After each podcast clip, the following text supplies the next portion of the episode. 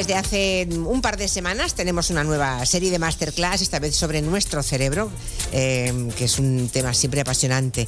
Clases que nos, que nos eh, imparte el doctor Saúl Martínez Horta, que ya saben que es neuropsicólogo del Servicio de Neurología del Hospital de San Pablo de Barcelona y del Centro de Diagnóstico e Intervención Neurocognitiva. Doctor Martínez Horta, buenas tardes. Muy buenas tardes. ¿Qué tal el impacto de la radio? ¿Alguien le ha hecho algún comentario? ¿Conoce? Mm, ¿Sí? Bastante gente, la verdad es que me está gustando demasiado. ¿Ah, sí? Bueno, ya, está bien. La verdad es que me, suele ocurrir, ¿eh? Con los que vienen, con los que invitamos a la masterclass, siempre vienen un poco un poco así como arrastrados, bueno, va, ¿no? Como son, muy pesadas. Al final dicen, sí, va, venga. Pero luego empiezan y les, y, les gusta esto de la radio. Me ¿eh? sumo. Está bien. Bueno, hoy vamos a alucinar, podemos decir, doctor Martínez Horta. Puede ser. Puede ser, ¿no? Puede ser. Porque vamos a hablar de cómo el cerebro participa en la percepción que tenemos de las cosas. Pero eso ya indica que como percepción, o sea, como si no hubiera realidad, sino que todo dependiera de cómo lo ve cada persona, ¿no? es un poco la pregunta que intentaremos resolver, hasta qué punto la experiencia percibida es una alucinación, entre comillas, o experimentamos la realidad tal y cual es. ¿Y la respuesta? Veremos. Veremos, vale, vale. Porque ah, mm, una alucinación, yo creo que en el imaginario colectivo, los que oigan ahora la palabra alucinación estarán pensando en alucinación provocada por algún fármaco o por una persona con cierta patología, mm. pero una persona sana, mentalmente sana, seguro que no cree que pueda tener una alucinación. En el, desde el sentido estricto de la, de la, terminología, la alucinación es cuando percibimos algo a través de nuestros sentidos, sea el tacto, el olfato, el oído, la vista, da igual, percibimos algo que no está allí, en ausencia de un estímulo.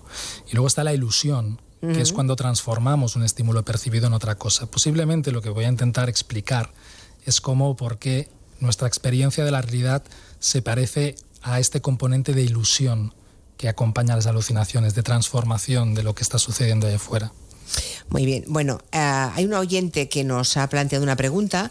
Aprovecho este momento para decirle a cualquier persona que nos esté escuchando que si quieren que el doctor Saúl Martínez Horta resuelva alguna curiosidad, alguna duda, la pueden plantear a través de nuestras redes sociales o en el buzón de voz del programa en el 638-442-081. Miriam, una de esas oyentes, en el correo electrónico nos dejó una pregunta que yo le traslado, doctor. ¿Se nace con un cerebro predispuesto a las adicciones? Y es, muy interesante esto. ¿eh? ¿Es posible que ese cerebro pueda regenerarse? O sea, hay gente que se engancha a más cosas de forma congénita. Aquí lo, fundamental es entender que, una adicción está sujeta a muchos factores. Algunos son de índole biológico, otros son de índole contextual. Una adicción no es otra cosa que una forma de aprendizaje y el aprendizaje está sujeto en gran medida a lo que sucede en relación a, nosotros, en relación al contexto. ¿De acuerdo? Sí es cierto que hay una biología de cómo aprendemos mm. que utiliza un lenguaje muy simple el cerebro para aprender o para decidir qué es bueno y en consecuencia intentar repetir esa conducta. Y ese lenguaje, simplificándolo, es el papel que juega un neurotransmisor, la dopamina, sobre una estructura del cerebro que se llama núcleo accumbens, de modo que cuando hacemos algo que nos satisface mucho, se produce una liberación de este neurotransmisor a la cumbens y en este lenguaje primitivo o arcaico del cerebro eso es algo muy bueno. Eso es algo que hay que repetirlo. ¿Cuál es el problema? Que determinadas conductas, no necesariamente sustancias, conductas como puede ser el sexo, o sustancias como puede ser la cocaína, suponen una liberación dramática de este neurotransmisor de una forma impredecible. Y esto, en este lenguaje arcaico del cerebro, es maravillosamente bueno. Cuéntale ahora a un sistema que lleva millones de años usando ese lenguaje que eso no es bueno. Esa es un poco la neurobiología de la adicción. Hay determinados genes o variantes en nuestro genoma que explican una forma de funcionar de este sistema dopaminérgico distinto entre individuos. Eso juega un papel en nuestra personalidad, personas que les gusta más buscar sensaciones, probar cosas nuevas, y eso juega un papel en una parte, no en todo, ni mucho menos, de la susceptibilidad a la adicción. Hay personas que, por el papel que juega esta variabilidad genética en nuestro sistema dopaminérgico, es más fácil que se hagan adictas a esas cosas. Luego, o sea, la respuesta es sí. Hay una, hay una cierta predisposición. Sin el contexto no sucedería nada. Eso también es muy importante. Vale. ¿Una adicción cambia el, cambia el cerebro? Sí y depende. Una adicción cambia el, modo en cómo funciona un cerebro igual que cualquier otro aprendizaje. Eso modifica la estructura y la función del cerebro. Aquí lo que entiendo que me pregunta la, chica es... Si se puede regenerar. ahí el tema es, una cosa es modificar un aprendizaje, la otra cosa es reparar el daño que algunas sustancias han causado en el contexto de la adicción. Pero es otra cosa, ¿eh? Eso es otra historia. Sí. O sea, el daño que una sustancia causa, lamentablemente, es difícil. Pero recomponer la función de un cerebro, es decir, recomponer un aprendizaje para que se desaprenda aquello que ahora es una adicción, eso se puede hacer. Y eso se hace con, eh, la psicología, eso supongo, lo hacen los excelentes terapeutas de conducta que tenemos en este ámbito dedicados a las adicciones. Esto, me, ha, me ha venido a la cabeza ahora mismo Terence el famoso escritor, que mm, bueno, intentó dejar de fumar, lo consiguió, escribió una carta maravillosa en el país, que recuerdo perfectamente, em, diciendo que el tabaco lo, ha estado a punto de matarme y contando lo horrible que es y al final volvió a caer y se murió pidiendo un cigarro y fumándose un cigarro. O sea, no, no, en cambio el mundo está lleno de gente, millones de personas que han conseguido dejar de fumar, ¿no? Es porque unos lo consiguen con cierta facilidad y otros no. Es una, es una de las preguntas claro, difíciles. Difíciles, ya, ya, ya, ya, ya, ya. Bueno, pues eh, seguimos ahora con el tema de, de la alucinación. Vamos a ver por qué dos personas que han vivido una misma situación eh, pueden contarla de forma completamente diferente, ¿no? O sea, cada uno tiene su propia percepción, pero hasta el extremo de que una misma realidad puede contarse de dos formas, al menos distintas. Mm. Aquí es importante entender que el cerebro es un sistema en esencia predictivo. Es decir, el cerebro continuamente dedica mucha de su capacidad a predecir qué es lo más probable que esté sucediendo ahí afuera. Todo aquello que nos llega a través de los sentidos, el cerebro no dedica una ingente cantidad de recursos a analizarlo, a procesarlo y a dotar de significado, porque eso sería saturar el sistema, sino que lo que, lo que hace es utilizar conocimiento previo para estimar qué es lo más probable que haya allí. Y con eso construye el sentido o el significado de lo que estamos experimentando. Un ejemplo clarísimo de esto es el lenguaje. Cuando estamos leyendo, no hacemos una descodificación continua, a no ser que tengamos una dislexia, de los símbolos, sino que vemos las palabras y accedemos a un significado automáticamente.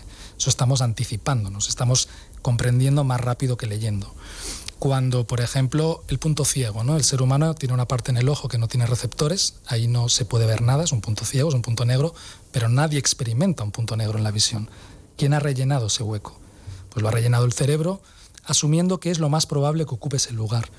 Y otro ejemplo claro son las ilusiones visuales. A ver, un momento, un momento, es que se me quiero, parar ahí. O sea, yo ahora mismo que a mi izquierda no sé lo que hay porque no, no estoy viendo, sin embargo, en la cabeza mm, sé lo que hay. Eso, exacto. Me estoy imaginando exactamente el lugar en el que estoy. Exacto.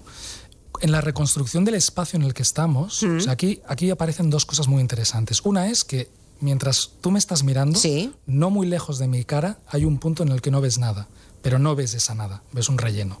Eso lo está fabricando tu cerebro. Y luego en la periferia de tu campo visual hay otro lugar que obviamente no estás prestando atención a, esas esquinas, pero las ves llenas de algo. Y ese relleno lo está construyendo tu cerebro en base a lo que tú sabes que ocupa este espacio en el que estás. Vale. Y esto mm. es, en esencia, una alucinación. El cerebro está incorporando información que, que no estás viendo. Bueno, madre mía, sí, sí, o sea, tenemos, es una, es una auténtica computadora maravillosa. Entonces, bueno, y aquí serán las computadoras, ¿no? Y entonces. Tener esa capacidad. Y, entonces, yendo a esto que me comentabas de por qué dos personas. ¿no? Cuentan diferentes experiencias, sí. Porque el recuerdo también eh, sufre este ejercicio de predicción. Es decir, del mismo modo que el cerebro predice o anticipa cuál es la realidad más probable que estamos experimentando allá afuera, cuando reconstruye un, recuerdo, lo nutre de qué es lo más probable que hubiese sucedido, no de lo que realmente sucedió.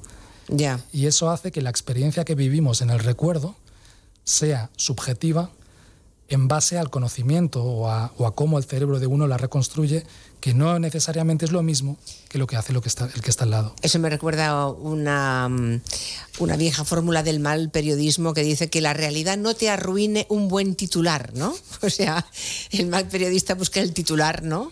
Y si la realidad le desmiente, ah, es igual, ¿no? Porque lo bueno es esto, ¿no? Es la predicción de su cerebro. En este caso, un cerebro sin código deontológico, claro. Bueno, como testigos presenciales en un juicio, eso que está contando um, el doctor Martínez Horta es peligroso porque ¿quién se fía de lo que dice alguien en un juicio? Claro, y este ¿Cómo se comprueba? Esta es una puntualización súper eh, necesaria. De hecho, hace muchísimo tiempo que se sabe que los testigos en el ámbito de los juicios, la testificación es terriblemente susceptible a un fenómeno muy normal, que es la falsificación de los recuerdos. ¿no? Y de hecho aquí la psicología forense juega un papel esencial en la evaluación de la veracidad, pero no de el sujeto miente, sino de hasta qué punto el recuerdo que está evocando se está rellenando de elementos que no son parte de la verdad que sucedió.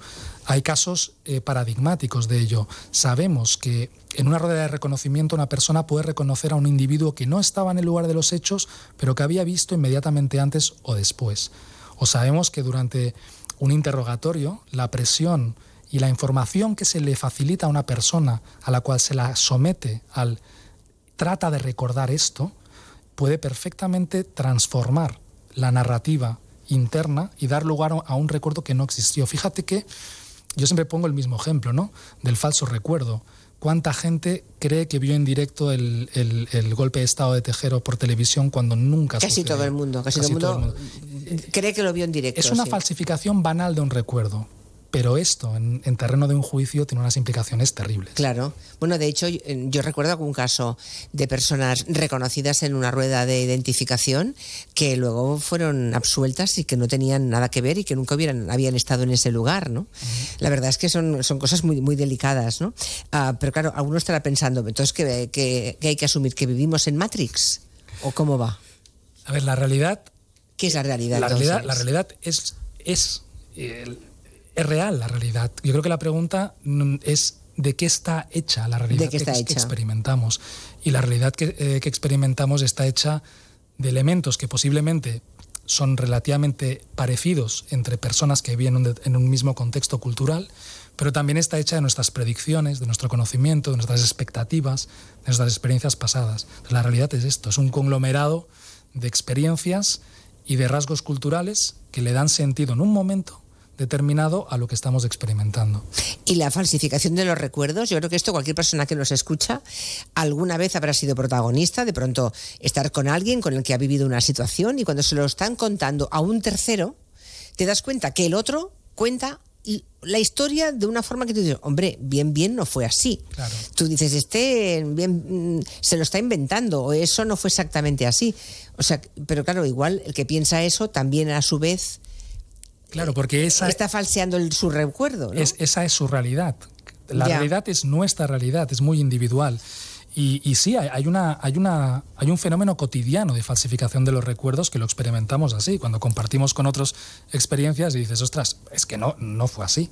Eso no tiene nada de patológico. Eso refleja eh, una parte del funcionamiento de la memoria, específicamente de la reconstrucción de, de nuestras memorias y, hasta qué punto es normal, digamos, o hasta qué punto es una patología, porque claro, eh, si le damos carta de naturalidad a todo y de normalidad, tendrá un límite, ¿no? ¿Cuándo empieza a ser patológico? Cuando cuando la falsificación es continua y cuando el contenido de esta falsificación supone un problema para la persona que lo experimenta o para terceras personas, y eso es continuo, ya no hablamos de un falso recuerdo como fenómeno normal, hablamos de la confabulación. Ya, eso es otra cosa. La confabulación, que no es un delirio, que no es una mentira, es cómo el cerebro rellena continuamente esos vacíos de la memoria de una historia ficticia. Y eso lo vemos, por ejemplo, en un síndrome típicamente relacionado con el abuso de alcohol y el déficit de vitamina, que se llama síndrome Wernicke-Korsakoff, donde es muy visual, ¿no? es muy obvio que la persona te hace una narrativa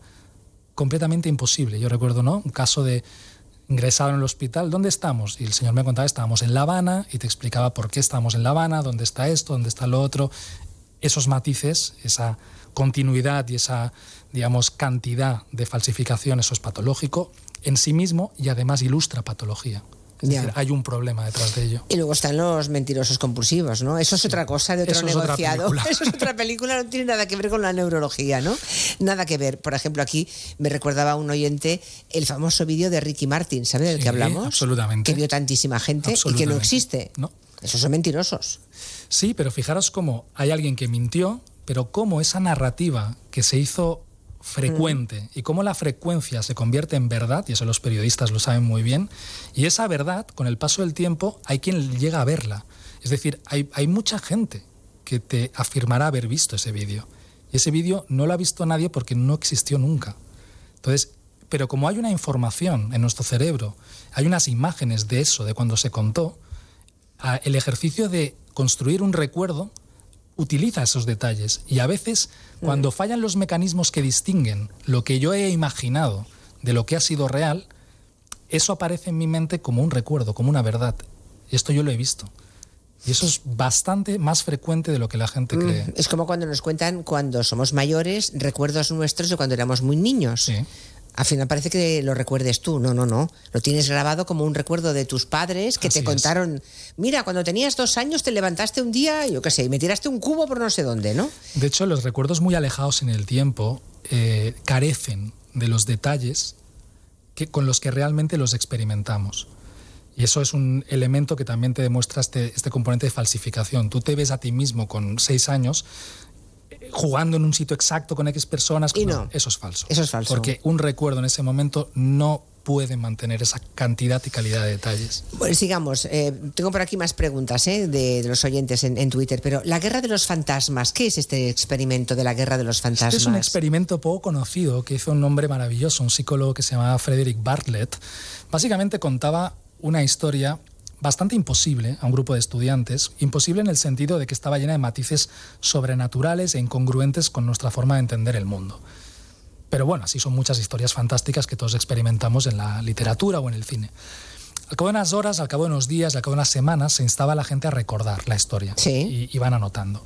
La particularidad es que todo el mundo iba transformando la historia, es decir, el recuerdo, en la misma dirección dejaban de aparecer ciertos elementos originales y se transformaban algunos elementos por otros elementos. Todos esos elementos sobrenaturales o que no casaban con nuestra idea de cómo funciona el mundo, o bien desaparecían o se les o se racionalizaban, se convertían en algo que era compatible con nuestro sistema de funcionamiento. Por ejemplo, hay una parte en la historia donde sale como un espíritu de la boca de un indio.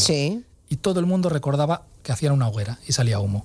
Pero este experimento es muy curioso, porque yo lo, experimenté cuando estudiaba la carrera, me acuerdo, y, es un ejemplo perfecto. Es decir, todo el mundo transforma ese recuerdo en la misma dirección y te demuestra ya no solo el fenómeno de falsificación del recuerdo y de construcción de las memorias, sino el, efecto de la cultura sobre esto. Ya.